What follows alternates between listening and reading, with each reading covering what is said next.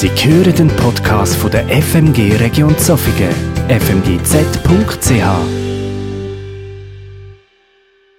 Wir starten in eine neue Predigtserie. Letzten Sonntag haben wir schon ein wenig erklärt, wie diese Predigtserie entstanden ist und was uns äh, bewegt.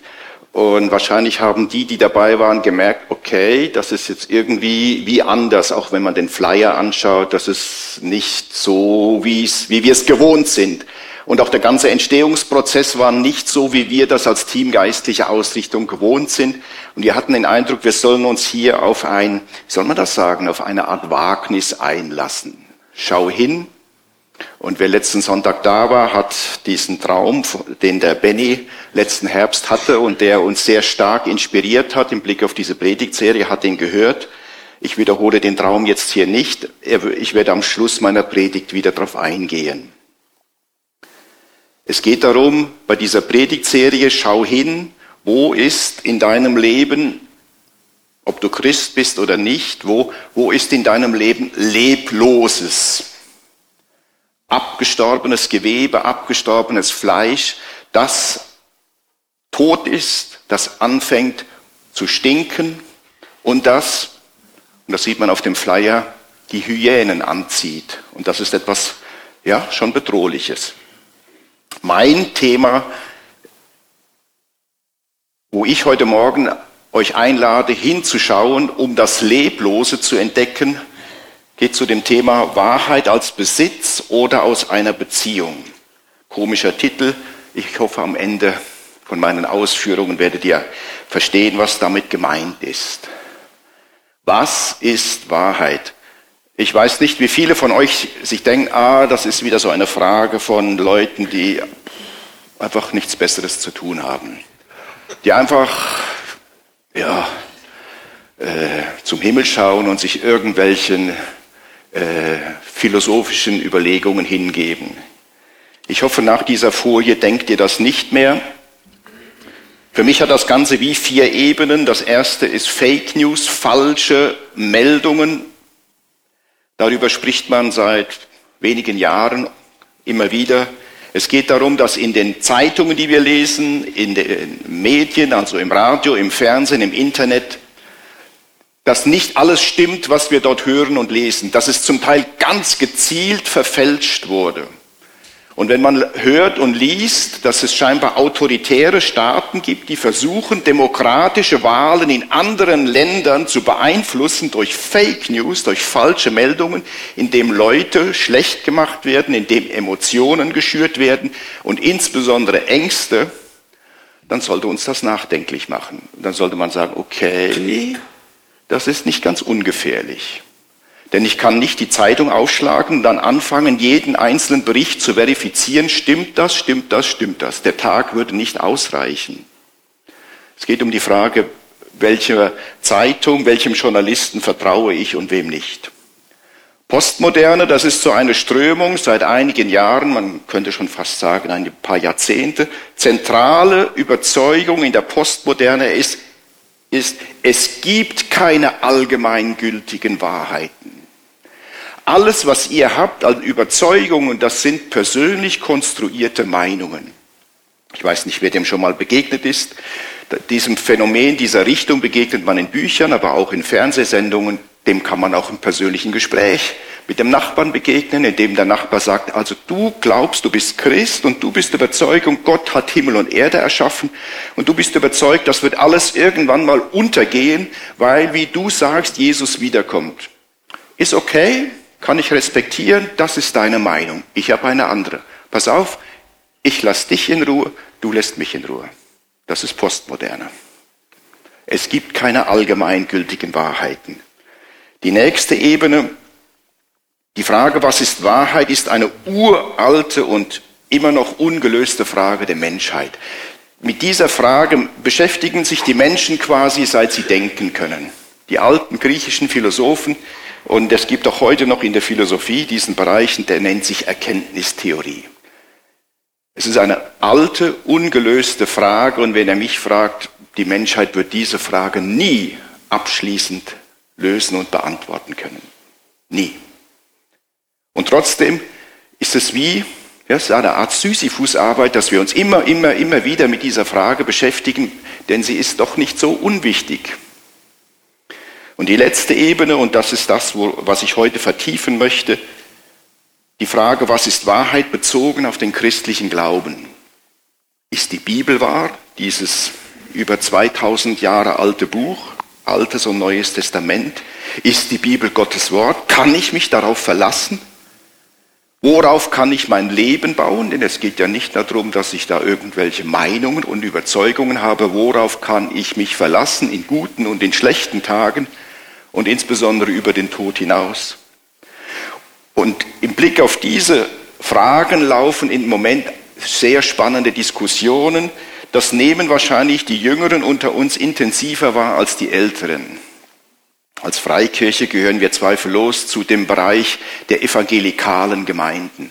Aber es gibt auch verschiedene Internetblogs, in Büchern, in Vorträgen, liest man immer wieder, dass Menschen, junge Menschen, die in einer evangelikalen Gemeinde aufgewachsen sind, plötzlich anfangen, zentrale Überzeugungen zu hinterfragen, sich davon zu lösen äh, und eigenständige Überzeugungen zu entwickeln. Wie gesagt, das betrifft wahrscheinlich eher die Jüngeren als die Älteren. Aber hier laufen sehr engagierte, sehr spannende Diskussionen und ich glaube, diese Diskussionen müssen geführt werden. Ich habe es letzten Sonntag schon erwähnt, die Art und Weise, wie diese Diskussionen geführt werden, sind nicht immer hilfreich. Sie führen nicht zu einer Klärung, sie führen nicht dazu, dass man sich besser versteht, sondern, ich sage jetzt mal etwas despektierlich, man haut sich gegenseitig Argumente um die Ohren und es hilft nicht zu einer Klärung. Alles, vieles, was hier läuft, läuft unter dem Stichwort Postevangelikalismus. Noch einmal, was ist Wahrheit? Wie können wir die Wahrheit erkennen? Und ich glaube, sagen zu können, Gott hat uns da wie in unserer Person drei Zugänge zur Wahrheit geschenkt. Das eine ist, und das wird uns wahrscheinlich zuerst in den Sinn kommen, die Ebene des Verstandes. Ich versuche etwas mit meinem Verstand zu verstehen und zu erklären. Wer sich mit dem menschlichen Gehirn beschäftigt, merkt, das ist ein ungeheuer leistungsfähiges Organ, was Gott uns da geschenkt hat. Ungeheuer. Das, was wir Verstand nennen, die bewusste Verarbeitung von Informationen, ist nur ein Teil davon. Gibt es noch viel anderes, zum Beispiel die Steuerung der Atmung, der Körpertemperatur, des Gleichgewichtes, die Steuerung der Verdauung, äh, der Körpertemperatur.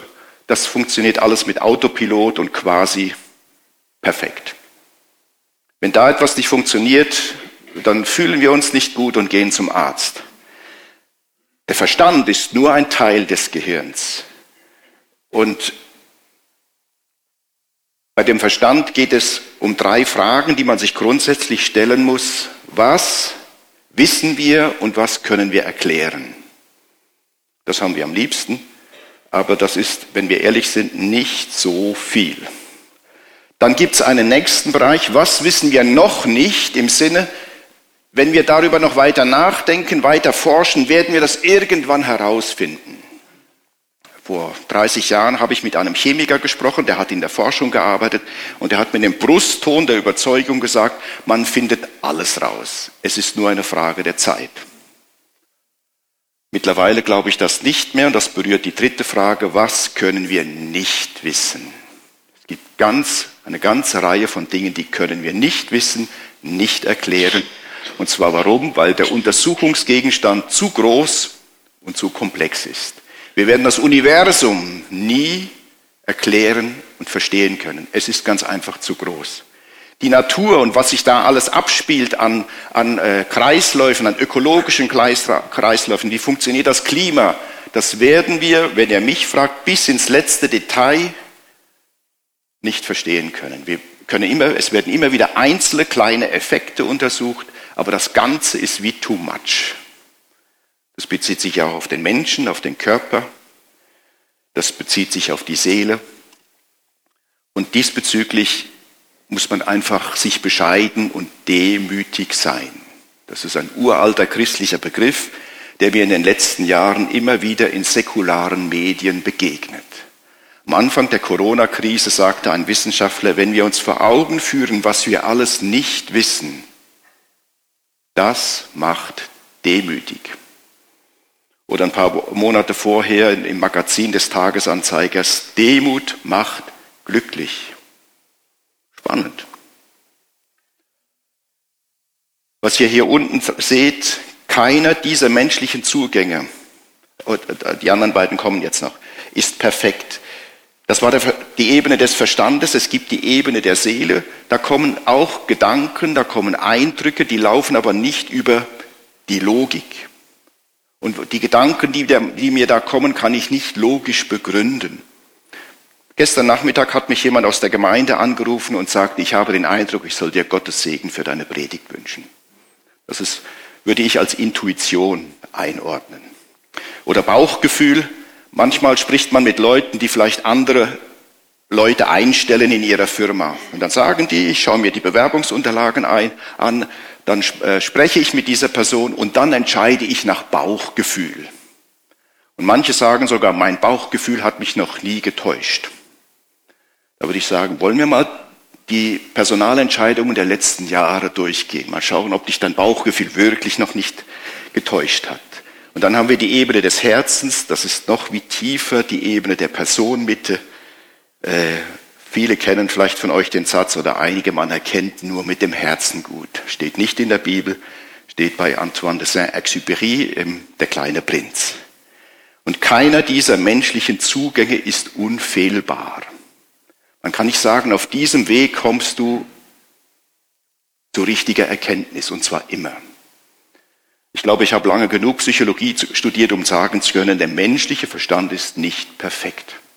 Er ist sehr leistungsfähig, aber er ist nicht perfekt. Er ist fehleranfällig. Auch das Gedächtnis ist fehleranfällig und nicht erst, wenn man die 60 überschritten hat. Schon vorher, das fängt viel früher an. Was ist Wahrheit? Und jetzt machen wir einen Sprung und nähern uns dieser Frage von einer ganz anderen Seite an ein Vers, den viele kennen, die immer wieder Gottesdienste besuchen, 1. Korinther 13, Vers 13. Da heißt es im letzten Vers, was bleibt, sind Glaube, Hoffnung, Liebe. Diese drei. Doch am größten von ihnen ist die Liebe. Oder in einer anderen Übersetzung von Roland Werner, doch nun in der Zwischenzeit, in der Zeit, in der wir jetzt leben, bevor Jesus wiederkommt. In dieser Zwischenzeit bleiben das Vertrauen, die Hoffnung und die Liebe. Diese drei Lebenswirklichkeiten. Und die bedeutendste davon ist die Liebe. Drei zentrale Begriffe in der Bibel und im christlichen Glauben.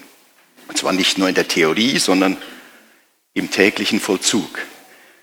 Drei Lebenswirklichkeiten. Das ist das Zentrum. Glaube, Hoffnung, Liebe. Jetzt würde mich interessieren, wie viele von euch im Hinterkopf schon denken, aha, jetzt wird wieder Wahrheit und Liebe gegeneinander ausgespielt. Äh, nein, hör mir einfach noch ein wenig zu. Es ist richtig, Wahrheit kommt hier so nicht vor. Aber Wahrheit ist wie integriert darin. Glaube, Hoffnung, Liebe sind drei zentrale Begriffe des christlichen Glaubens und man könnte über jeden einzelnen Begriff eine ganze Predigtserie starten. Wir können das jetzt nur sehr allgemein beleuchten. Die Liebe ist das Größte und ich habe hier das griechische Wort hingeschrieben. Liebe im Sinne von Agape. Das ist wichtig, damit wir das nicht missverstehen. Es ist nicht die Liebe, die ich zu meiner Frau habe, die auch ins Erotische hineingeht. Es ist nicht die Liebe zu Menschen, wo ich sage, die sind mir sympathisch. Es ist nicht die Liebe zu den Menschen, wo ich sage, ah, wir haben so eine harmonische Beziehung. Wir sind in fast allem gleicher Meinung, wir spüren einander, auch wenn wir nicht alles besprechen. Agape geht weit darüber hinaus. Agape ist weniger ein Gefühl. Agape ist der Wille, und die Treue zu anderen Menschen. Es ist eine Grundhaltung, eine positive Grundhaltung allen Menschen gegenüber, auch gegenüber denen, die mir unsympathisch sind, gegenüber denen, die mir auf die Nerven gehen, sogar gegenüber meinen Gegnern und meinen Feinden. Und da merken wir, okay, das geht wahrscheinlich doch etwas über unser Verständnis von Liebe hinaus. Glaube ist ein sehr zentraler Begriff. Ohne Glaube ist es nicht möglich, gerettet zu werden. Glaube, das ist die Lebensweise, die der Stellung des Menschen vor Gott entspricht. Ein Leben im Vertrauen, Vertrauen Gott gegenüber, ein Leben im Gehorsam, ein Leben in der Gottesfurcht. Das erwartet Gott eigentlich von jedem Menschen. Ein Leben im Vertrauen, im Gehorsam, in der Gottesfurcht und vom Neuen Testament her Glaube heißt, Jesus nachzufolgen. Jesus nachfolgen, seine Gebote befolgen. Glaube heißt auch von sich selbst und von der eigenen Begrenztheit wegzuschauen auf Gottes große Möglichkeiten. Und es wäre noch viel mehr dazu zu sagen. Hoffnung hängt eh eng mit dem Glauben zusammen. Hoffnung, das ist der Glaube, der sich auf die Zukunft bezieht. Ist nicht der Glaube, ich weiß, ich hoffe, dass das und das in meinem Leben passiert. Ich bin jetzt etwas über 60 Jahre alt und es ist nicht die Hoffnung, dass ich bis ans Ende meines Lebens gesund bleiben werde und äh, dass immer alles finanziell aufgeht und ich wunderbare Beziehungen bis an das Ende meines Lebens habe.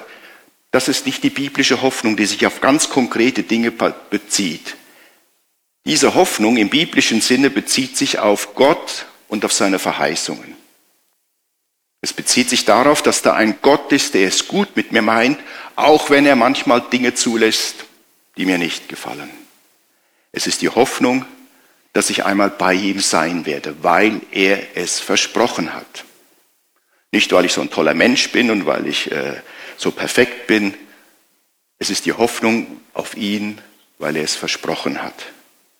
Und diese drei Dinge, Glaube, Hoffnung, Liebe, hängen sehr zentral miteinander zusammen. Man kann das nicht voneinander trennen. Genauso wenig, wie man die drei Personen der Dreieinigkeit trennen kann. Vater, Sohn und Heiliger Geist. Es ist ein Gott, der sich in drei Personen geoffenbart hat. Ja, was ist denn jetzt? Äh, ein Gott, drei Personen, wie stehen die zueinander? Äh, es ist ein Geheimnis und es bleibt ein Geheimnis. Ausgehend von dem, was in der Bibel steht, können wir das beschreiben, aber wir können es nicht erklären. Das geht nicht. Das ist ein Geheimnis. Und das sollte uns auch demütig machen. Aber so viel ist klar, der Vater, der Sohn und der Heilige Geist haben enge Beziehungen miteinander. Der Vater hat den Sohn gesandt, der Sohn liebt den Vater und gehorcht ihm, der Sohn hat den Geist gesandt, und der Geist verherrlicht Jesus. Eine ganz enge Beziehung. Und was wir schon von Anfang an der Bibel lesen, in diese Gemeinschaft möchte Gott den Menschen integrieren. Und zwar mehr und tiefer, als wir uns das vorstellen. Eine sehr tiefe Beziehung, das ist die Idee Gottes mit der Schöpfung. Uns in diese Gemeinschaft zu integrieren und uns daran teilhaben zu lassen bei allen riesigen Unterschieden, die da sind. Hier ist der Schöpfer, hier bin ich kleines Geschöpf. Das Tragische ist, dass die Menschen sich abgewandt haben von Gott und sich gesagt haben, oh, wir gehen lieber unseren eigenen Weg. Das ist der coolere. Äh, ich glaube, wenn wir diesen Weg allein ohne Gott gehen, dort werden wir glücklich. Bei diesem Gott, das, das sind wir wie an der kurzen Leine. Und das ist die riesige Tragik. Und die Auswirkungen davon erfahren wir im täglichen Leben in unterschiedlicher Weise. Wir lesen davon in der Zeitung. Und eigentlich muss man sagen, das ist die größte Fehlentscheidung der Menschheitsgeschichte. Und der Ruf zurück zu diesem dreieinigen Gott ist der Ruf zu Glaube, zu Hoffnung und zu Liebe. Auf diesem Weg, mit diesen drei Lebenswirklichkeiten begegnen wir diesem Gott und wenn wir etwas über diesen Gott erfahren wollen, dann ist dieses alte Buch, die Bibel, in der Gott sich offenbart hat, die zuverlässigste Quelle, um ihn kennenzulernen. Und das heißt, Gott, er selbst ist die Quelle der Wahrheit. Jesus sagt in Johannes 14, Vers 6 von sich, ich bin der Weg, die Wahrheit und das Leben. Es gibt keinen anderen Weg zum Vater als mich. Jesus sagt, ich bin die Wahrheit in Person. Und das ist ein anderer Begriff als zum Beispiel damals die Griechen, den die von Wahrheit hatten. Da, Jesus meint hier nicht irgendwelche Richtigkeiten. Das ist eine Wahrheit, die geht weit über den Verstand hinaus. Ich bin die Wahrheit in Person. Jesus sagt damit, wenn ihr die Wahrheit sucht, dann werdet ihr sie bei mir finden. Ich bin eine wahre Person, das heißt, das, was ich sage, darauf könnt ihr euch verlassen. Ich bin zuverlässig, ich bin treu. Und noch einmal, es wird nicht Wahrheit gegen Liebe oder irgendetwas anderes ausgespielt. Die Wahrheit ist hier integriert in etwas Größeres, in einen größeren Zusammenhang. Und diese Wahrheit ist nur bedingt mit dem Verstand zugänglich. Das sehen wir auch in dieser anderen Stelle, Lukas 10, wo Jesus äh, ausruft, ich preise dich, Vater, du Herr über den Himmel und die Erde, denn du hast alles vor den Weisen und Klugen verborgen, aber den einfachen Leuten hast du es offenbart. Das heißt, es gibt keinen menschlichen Weg zu dieser Wahrheit, sondern wir sind darauf angewiesen, dass Gott uns Dinge offenbart, dass er sie enthüllt. Mit all unseren klugen menschlichen Überlegungen werden wir es nicht erkennen. Und Jesus spricht im Johannes, insbesondere im Johannesevangelium mehrfach davon, dass er uns den Heiligen Geist geschickt hat und nennt ihn den Geist der Wahrheit, den er schickt, um uns in die Wahrheit zu führen. Was diese Folie sagen will, ist, Du kannst mit dir und deinen Möglichkeiten, mit deinem Verstand und was immer dir zur Verfügung steht, du kannst nicht eigenständig die Wahrheit erkennen. Das geht nicht. Das wäre eine Überforderung. Gott ist die Quelle der Wahrheit und das heißt, wenn du die Wahrheit erkennen willst, dann geht es zum einen darum, die Wahrheit in Person, und zwar Jesus, immer besser kennenzulernen. Durch das Lesen der Bibel, durch das Gespräch mit ihm, dadurch, dass du im Alltag mit ihm lebst und dein Leben, Freud und Leid mit ihm teilst. Jesus immer besser kennenzulernen. Dadurch wirst du die Wahrheit immer besser kennenlernen. Und das andere, sich vom Geist der Wahrheit in alle Wahrheit führen lassen. Heiliger Geist, hilf mir, die Bibel zu verstehen. Was heißt das für mich und für mein Leben? Ich möchte mir nicht nur meine eigenen Gedanken machen und mich auf dies mit meinen eigenen Gedanken irgendwo verirren. Führe mich durch deinen guten Geist. Leite mich im Alltag. Eben, vielleicht gibt er dir einen Impuls, ruf jemand anderes an. Oder du erkennst, wo jemand in Not ist. Es ist die Einladung, teilzunehmen an dieser Gemeinschaft, die die drei Personen der Dreieinigkeit mit untereinander haben. Und diese Gemeinschaft ist tiefer und enger, als du dir das vorstellen kannst. Das übersteigt wirklich unser Verstehen. Gott lädt dich ein in seine tiefe und enge Gemeinschaft. Was kann es Besseres geben? Der allmächtige, dreieinige Gott lädt dich in seine Gemeinschaft ein.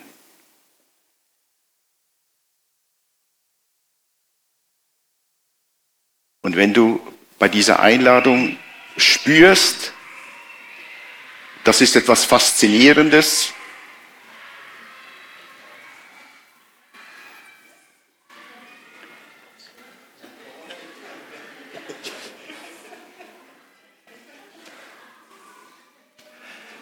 Wenn du spürst, das ist etwas Faszinierendes, oh ja, das möchte ich. Der ewige, barmherzige Gott lädt mich ein, noch viel näher zu ihm zu kommen. In seine enge Gemeinschaft. Und wenn du gleichzeitig spürst, oh, das ist ja auch der gerechte, ewige, heilige Gott. Und wenn du in deinem Herzen spürst, dass da wie zwei verschiedene Kräfte miteinander ringen, die Faszination, jawohl, ich möchte diesen Gott besser kennenlernen, aber zum anderen die Hemmung und irgendwo die Unsicherheit, fast Angst, oh, auf was lasse ich mich da ein? Wenn du diese beiden Kräfte in deinem Herzen spürst, würde ich sagen, du bist auf einem guten Weg. Und jetzt versuch mit diesen beiden Kräften auf eine gute Weise umzugehen. Aber lass dich nicht abschrecken. dich diesem Gott anzunähern. Lass dich nicht abschrecken. Gott, die Quelle der Wahrheit. Und jetzt kommen wir zu unserem Thema zurück und das ist die entscheidende Folie.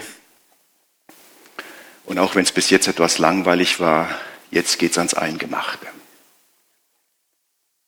Wahrheit als Besitz, das ist etwas, das habe ich. Und in diesem Kontext geht es darum, ich erkenne die Wahrheit mit meinem Verstand. Auch dadurch, dass ich in der Bibel lese, ich eigne mir das an und dann besitze ich die Wahrheit. Und die Folge davon ist, dass ich in meinem Kopf wie ein in sich geschlossenes System konstruiere. Denn die aller, allermeisten Menschen haben gerne Ordnung in ihrem Dachstübli.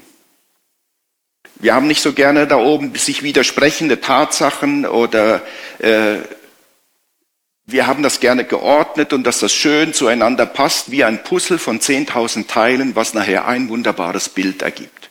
Und wenn jetzt irgendein Puzzleteil dazukommt, wo man denkt, ja, das passt jetzt nicht dazu, dann ist die intuitive Reaktion, dann werfe ich das weg. Denn es stört die Harmonie in meinem Kopf. Und eine andere Folge ist die Überzeugung, ich weiß es. Nicht ich glaube es, ich weiß es. Und wenn du anderer Überzeugung bist, dann weißt du es offensichtlich nicht.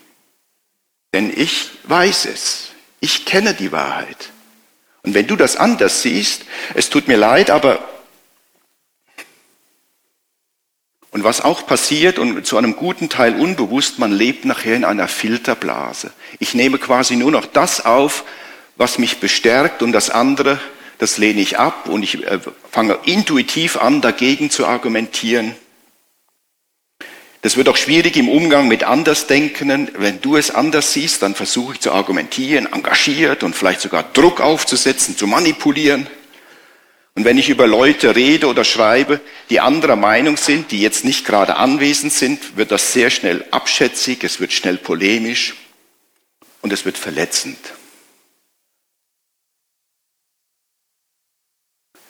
Ich lese euch ein Zitat vor von einem schwedischen Theologen, Magnus Malm. Der hat mehrere Bücher geschrieben. In seinem neuesten schreibt er, die Schriftgelehrten und Pharisäer hatten viele Schriften gelesen, waren aber notorisch damit überfordert, in ihrem eigenen Herzen zu lesen. Deshalb konnten sie schlechter zwischen Gut und Böse, Zentrum und Peripherie, Ziel und Mittel unterscheiden als viele andere, von denen die Evangelien berichten. Menschen mit weniger theoretischem Wissen, aber einem sicheren inneren Kompass. Das ist die Tragik der Pharisäer und Schriftgelehrten. Und wenn du dich zu dieser Position hingezogen fühlst, bist du sehr nah bei Pharisäern und Schriftgelehrten, die sehr viel wussten. Und Jesus sagt ihnen, euch hat es den Kompass verstellt. Ihr denkt, ihr habt, ihr besitzt die Wahrheit. Und Jesus, wer, wer Matthäus 23 liest, der merkt, denen hat es wirklich den Kompass verstellt. Er sagt, hey, ihr gebt euch so große Mühe, immer den Zehnten abzugeben. Ihr wägt sogar Gewürze ab, Kümmel, Minze um es ja richtig zu machen. Aber auf der anderen Seite vergesst ihr die zentralen Dinge im Gesetz. Glaube, Gerechtigkeit, Barmherzigkeit. Hier nehmt ihr es so genau und da verliert ihr das Wichtigste aus den Augen. Ich sage das nicht, weil die Pharisäer und Schriftgelehrten besonders schlechte Menschen waren. Ihre Reaktion ist sehr, sehr menschlich. Sehr, sehr menschlich aber es ist auch sehr tragisch.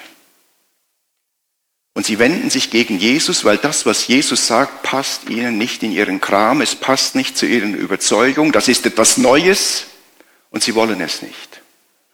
Und sie entscheiden sich sogar dafür, diesen Jesus umzubringen. Irgendwann, als sie merken, wir kommen mit Argumenten gegen den nicht mehr an, haben sie, der muss weg.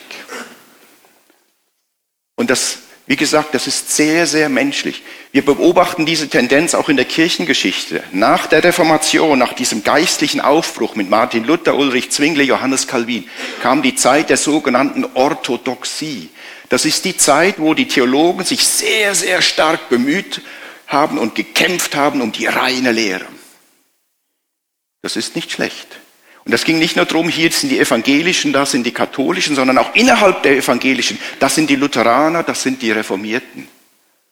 Da wurde sehr intensiv gerungen, aber handkehrum ging das geistliche Leben in der Bevölkerung wie verloren. Eine ungeheure Not. Diese Theologie war nicht in der Lage, den Menschen zu helfen, über die Katastrophe des Dreißigjährigen Krieges hinwegzukommen. Und Gott musste eine neue, einen neuen Aufbruch schenken, der Pietismus. Wo wieder klar war, hey, es geht nicht nur um die Lehre, es geht um das Leben, es geht um die Nachfolge, es geht darum, Menschen in Not zu helfen.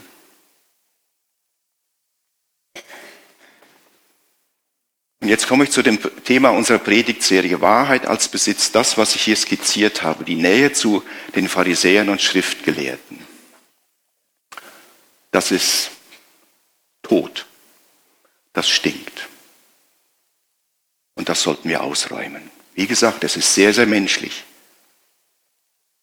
Und das andere, und das diese Folie will nicht zeigen, es gibt wie zwei Schubladen und du musst jetzt überlegen, gehöre ich jetzt in die Schublade oder in die Schublade. Ich denke, das ist eher ein, ein Kontinuum. Und die Frage ist, wo stehst du? Stehst du mehr auf dieser Seite oder stehst du mehr auf dieser Seite? Es sind nicht nur zwei Schubladen. Es ist sehr menschlich und viele fühlen sich dort hingezogen, weil sie sich sagen, wenn ich meine Wahrheit habe, dann weiß ich, woran ich bin. Daran kann ich mich festhalten. Das gibt mir Sicherheit. Aber es ist eine Sicherheit, die du dir selbst gezimmert hast. Die kommt nicht von Gott.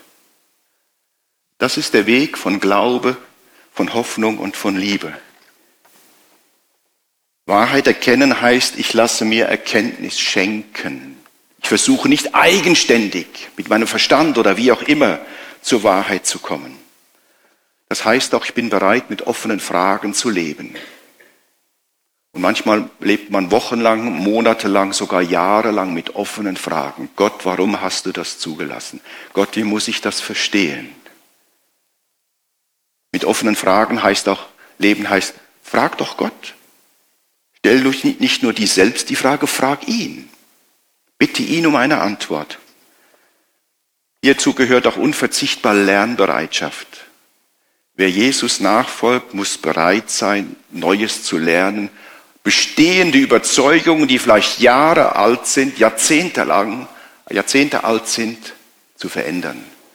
Wir sehen das sogar in der Apostelgeschichte, Apostelgeschichte 10, wo Petrus den Auftrag bekommt, zu Cornelius, einem Römer, einem Heiden zu gehen und sagt, Petrus sagt, das kommt gar nicht die Frage. Aber Gott muss ziemlich insistieren und sagen, Petrus, tu es. Und Petrus lässt sich korrigieren. Er ist bereit zu lernen und auch sich selber und anderen einzugestehen, ich war im Irrtum. Das ist nicht so einfach, nicht lustig, aber manchmal muss man sich und anderen eingestehen, ich war im Irrtum. Bist du bereit, dich von Gott korrigieren zu lassen? In deinen Überzeugungen, in deinen Haltungen? Und das, was ich erkannt habe, das bezeuge ich auch vor anderen Menschen. Ich kämpfe nicht dafür, du musst das genauso sehen wie ich. Ich bezeuge das einfach, so wie ich es heute Morgen versuche. In der Hoffnung, dass der Geist Gottes, wenn das in seinem Sinne ist, in, in der Hoffnung, dass er das beglaubigt, dass er das bestätigt und es dir in deinem Herzen aufzeigt.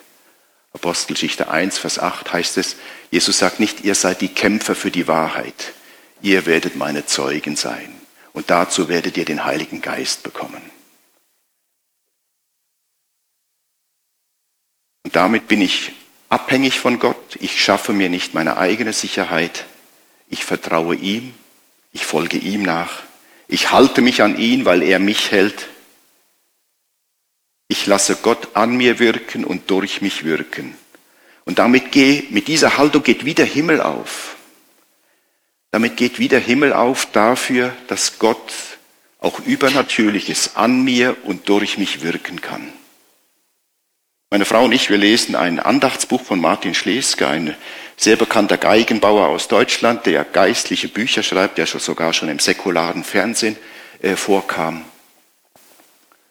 Und er beschreibt auf eine sehr berührende Weise, was das bedeutet. Dass auch wenn jemand eine gesundheitliche Not hat, dass man nicht einfach drauf losbetet, sondern fragt, Gott, was willst du? Was will uns dieser Schmerz, dieses Leid, diese Verspannung sagen, diese Traurigkeit? Und dann auch in der Offenheit von ihm um Heilung beten. Und eine Geschichte, die ist wirklich sehr speziell. Seine Frau trifft auf dem Markt ein, ein, Ehepaar, das sie kennen, und der Mann sagt, du, ich habe seit Wochen, ich bin krank geschrieben, ich habe so Schmerzen in, in, in, in der Bauchgegend. Die Ärzte wissen nicht, was machen. Und dann sagt die Frau von Martin Schleske, du geh doch zu ihm ins Atelier, er betet gern für Leute. Speziell für solche mit gesundheitlichen Schwierigkeiten. Und dann verabschieden sie sich, die Frau ruft ihren Mann an, sagt, du pass auf, ich habe die gerade getroffen, der wird sich demnächst bei dir melden. Kurz darauf klingelt das Telefon, dieser Bekannte meldet sich, kann ich schnell vorbeikommen. Sagt, okay. Und er kommt vorbei, und Martin Schleske merkt schon, er ist etwas nervös und unsicher. Ja, was machen wir jetzt und wofür beten wir und was wird daraus passieren? Und er fragt ihn, möchtest du dich lieber setzen oder lieber legen mit deinen Beschwerden? Und der andere sagt, eigentlich ist es egal. Die Beschwerden sind schon weg. Das kann passieren, wenn man diese Offenheit hat. Diese Offenheit für den barmherzigen, dreieinigen Gott. Und wenn man nicht denkt, so und so und so muss es laufen. Ich finde das phänomenal. Bist du bereit, dich auf diesen Weg einzulassen? Es ist der unsicherere Weg. Es ist der Weg des Vertrauens, des Glaubens, der Liebe und der Hoffnung. Das ist der Weg, auf dem ich versuche, Sicherheit zu bekommen. Eine Sicherheit, die ich mir selber schaffe und an der ich mich wie festhalten kann. Aber die letztlich nicht trägt. Das ist der Weg in die Nähe Gottes. Das ist der Weg, auf dem wir Altes und Stinkendes und Abgestorbenes entfernen sollten. Das ist der Weg des Lebens. Und auf diesem Weg wird es, wird es dir auch viel mehr möglich sein, andere Menschen zu überzeugen. Durch Glaube, Hoffnung und Liebe. Dadurch, dass du mit einem offenen Himmel lebst und Gott durch dich hindurch zu anderen Menschen redet und an ihnen wirkt. Wie gesagt, es sind nicht zwei Schubladen. Entweder gehörst du in diese oder jene Schublade, aber ich möchte so intensiv wie ich kann euch die Frage mitgeben, wofür entscheidest du dich? Ich bin überzeugt, du musst dich entscheiden, in welche Richtung möchtest du dich weiterentwickeln. Und das Tragische ist, wir Menschen sind in der Lage, alles Mögliche zu nehmen und zu verwenden, um uns Gott auf Distanz zu halten. Wir können sogar die Bibel benutzen, um uns Gott auf Distanz zu halten. Ich setze mich hin, mein Verstand hilft mir das zu verstehen. Gott, ich brauche dich nicht. Oder die Älteren von uns kennen vielleicht diesen Satz, unterbrich mich nicht Gott, ich bete. Was für eine Tragik. Gott, stör mich nicht, ich bin gerade am Beten. Ich bin gerade dabei, mein Gebetsprogramm abzuspulen um sich Gott so auf Distanz zu halten. Was für eine Katastrophe, meine Güte. Gott will mit dir reden und du sagst, stör mich nicht. Ich Wofür entscheidest du dich? Nehmen wir uns einen Moment Zeit, darüber nachzudenken. Wofür entscheidest du dich? Für diesen oder für diesen Weg? In welche Richtung möchtest du, dass dein Leben weitergeht? Und es tut so weh zu sehen, dass viele Menschen, die nur halbherzig zuhören oder nicht bereit sind, sich auf das einzulassen, was du uns sagst. Du bietest uns Versöhnung an, eine Beziehung mit dem allmächtigen, dreieinigen Gott durch dein Leiden und Sterben. Und ich bitte dich, dass du mir und dass du uns vergibst, dass wir so oft an dir vorbeigegangen sind, dass wir so oft dachten, ja, das, ich weiß selbst, ich kann selbst und ich mache selbst und dass wir die Einladung zu dir ausgeschlagen haben. Und es tut mir leid, dass bei mir und auch bei uns, dass da so viel auch Totes sich angesammelt hat, das stinkt, das nicht gut riecht. Und ich bitte dich durch deinen guten Geist, dass du uns hilfst zu erkennen, wo das bei uns in unserem persönlichen Leben der Fall ist. Und gib uns den Mut und die Erkenntnis und die Kraft, hinzuschauen und mit deiner Hilfe und auch vielleicht mit Begleitung anderer Menschen das Tote und das Stinkende zu entfernen, damit dein gutes Leben sich entfalten kann.